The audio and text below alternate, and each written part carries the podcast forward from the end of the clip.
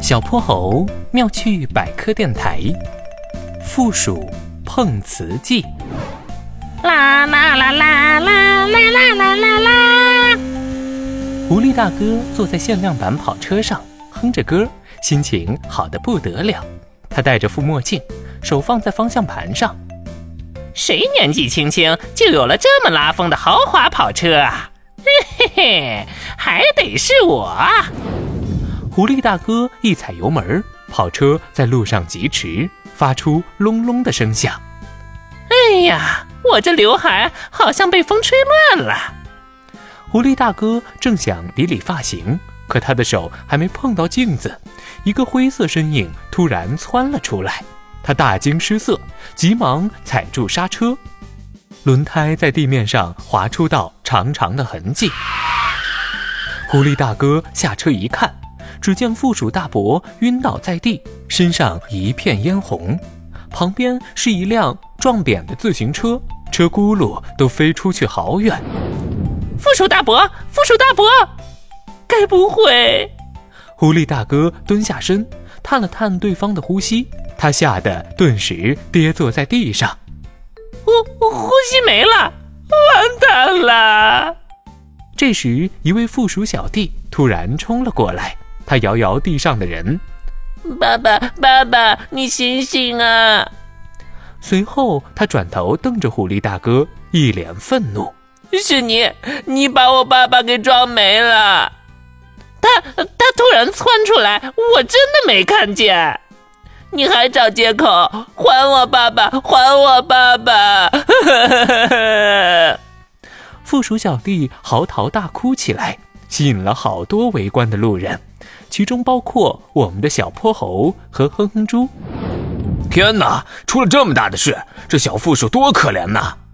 小兄弟，我会补偿你的，五十万怎么样？哼，再多的钱都比不上我爸爸的命。一百万，爸爸，你走的好冤啊！五五百万，再多真没有了。成交。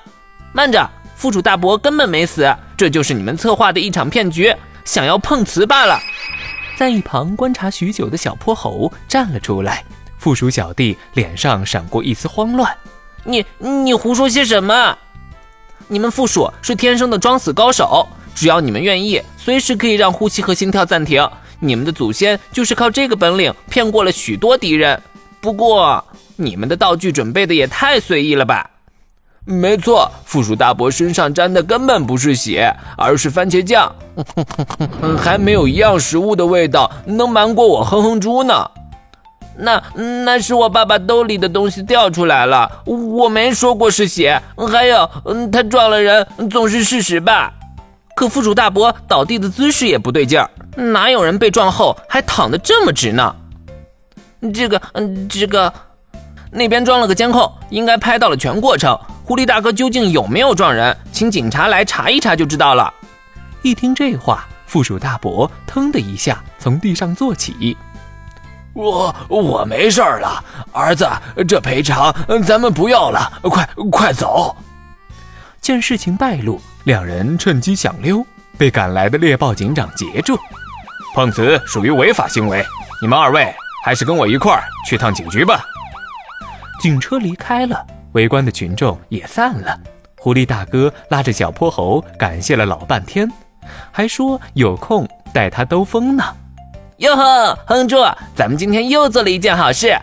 哼猪，小泼猴转头发现哼哼猪正望着地上残留的番茄酱发愣。怎么了？